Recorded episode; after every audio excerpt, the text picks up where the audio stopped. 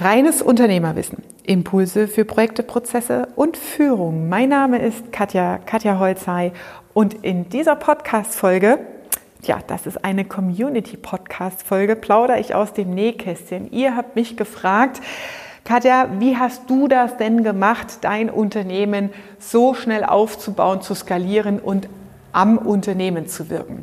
Ich verrate es dir in dieser Podcast-Folge. Also bleib dran und verschaff dir Freiheit durch reines Unternehmerwissen.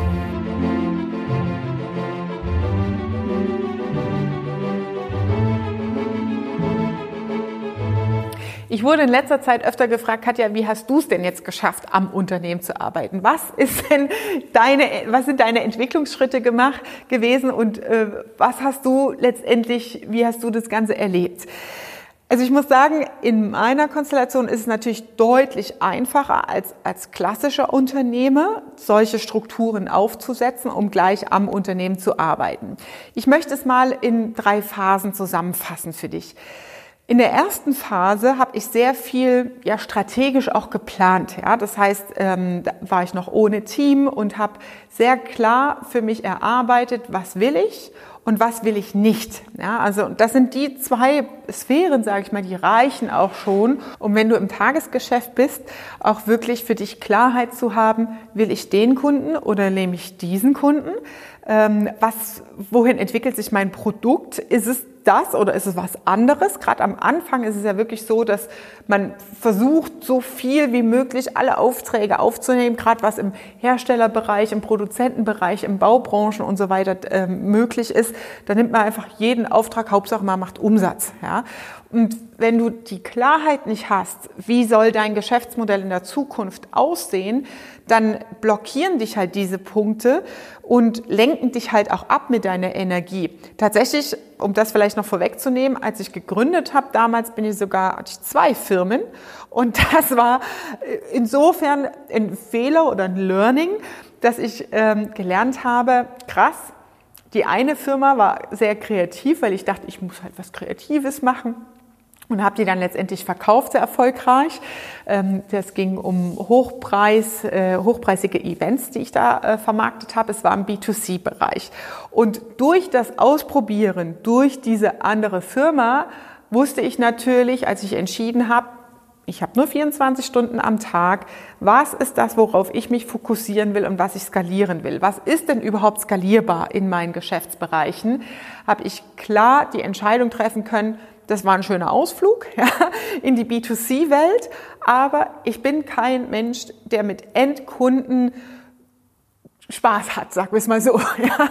Also B2B-Bereich mit Unternehmern an einem Tisch zu sitzen, mit Millionen zu jonglieren und Geschäftsbereiche zu entwickeln, das ist meine Leidenschaft. Und manchmal ist so ein Weg oder so, ja, so ein Schlenker auch notwendig, um Klarheit in seiner Entscheidung zu haben. Und die hatte ich und wie gesagt, erster Bestandteil ist strategische Planung. Was willst du und was willst du nicht? Zweite Phase ist dann die Skalierung und der Aufbau des Unternehmens. Und da habe ich natürlich aus meinen 15 Jahren, inzwischen sind es ja 16 Unternehmensberatungserfahrung, jede Menge, was ich anderen Unternehmen beigebracht habe, auch für mein Unternehmen angewandt. Das heißt, das Zweite ist, das Wissen zu haben, wie es geht. Das hatte ich komplett und hier siehst du mal so einen Ausschnitt aus unserem Mentoring-Programm. Das ist jede Menge Material und damit Wissen, als Unternehmen oder Unternehmensstrukturen aufzusetzen. Und das war bei mir halt gegeben, weil ich das Tag ein, Tag aus mit anderen Unternehmern gemacht habe. Das ist meine Professionalität. Und dadurch ging das natürlich sehr, sehr schnell. Das heißt, alles, was ich eingenommen habe, wir sind komplett selbstfinanziert. Es ist keine Bank drin, es ist kein Investor drin. Wir haben keinen Kredit, keine Abhängigkeiten, kein gar nichts. Alles auf eigenen Füßen aufgebaut. Und das bedeutet für mich auch ein Stück weit Authentizität und dahinterstehen, gerade in der Unternehmerrolle. Das heißt, ähm, alles, was ich reingeholt habe an Umsatz, habe ich sofort mit einem glasklaren Strategie- und Investitionsplan reinvestiert in die Unternehmensstrukturen. Und das ist natürlich ein sogenannter Accelerator oder ein Turbo in der Unternehmensstruktur.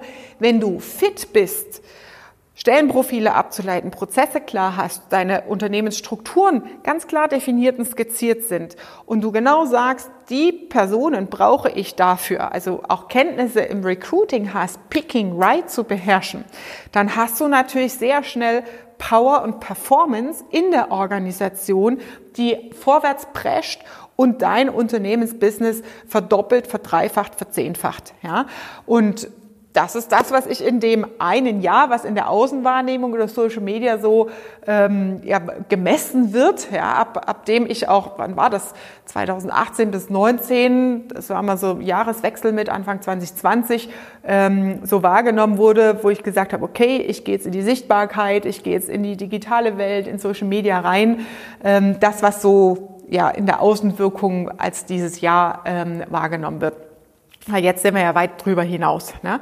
Ähm, genau. Und die dritte Stufe ist dann natürlich, diese Strukturen auch loszulassen. Ja, das heißt, wichtig ist für diese dritte Stufe Vertrauen und vor allem Spielregeln auch in die Organisation reinzugeben. Das heißt, erstens Spielregeln, damit jeder weiß, was ist mein Job, was ist gewollt, was sind die Ziele, in welche Richtung arbeite ich und identifiziere ich mich mit dem, was ich tue.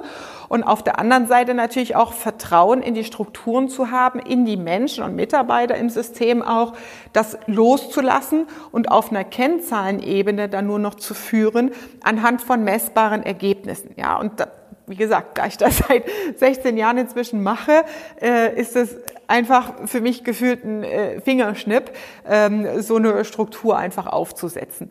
Und ähm, zum dritten Schritt gehört natürlich auch dazu, Management-Ebenen, Verantwortungsebenen aufzubauen, denen du das Haupt, die Hauptverantwortung übergibst, um dich komplett rauszunehmen und am Unternehmen zu arbeiten. Diesen Sommer werde ich zwei Monate rausgehen, komplett aus der Unternehmensorganisation. Und da haben wir den ersten Testlauf, auch dieses am Unternehmen. Ich bin nicht da, ich bin physisch nicht hier. Ich buche mir gerade Hotels und gucke, wo ich hingehe ähm, im Sommer. Und lass das auch wirklich los. Ja?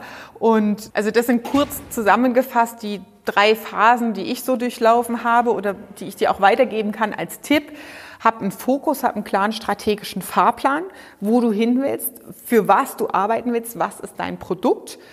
Dann schaffe Strukturen in der Unternehmensorganisation, Systeme und Strukturen, damit du eine Performance-Mannschaft und ein Performance-Unternehmen aufbaust.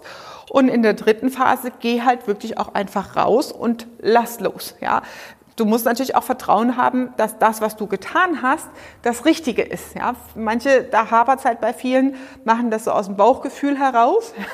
Und dieses Wissen, ich sage mal, die letzten 15 Jahre, das ist schon äußerst umfangreich in allen Branchen, in denen ich unterwegs war. Dadurch habe ich natürlich einfach die Schnelligkeit. Und ja, man kann natürlich die Abkürzung wählen und sich einen Mentor suchen, der den Weg schon gegangen ist, um schneller zu, zum eigenen Ziel zu kommen.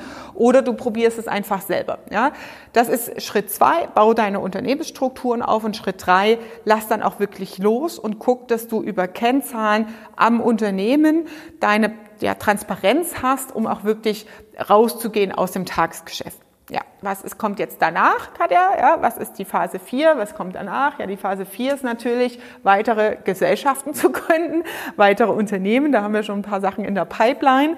Ähm, aber das ist natürlich öffentlich alles noch nicht spruchreif. Da müssen erst die Notartermine durch und so weiter.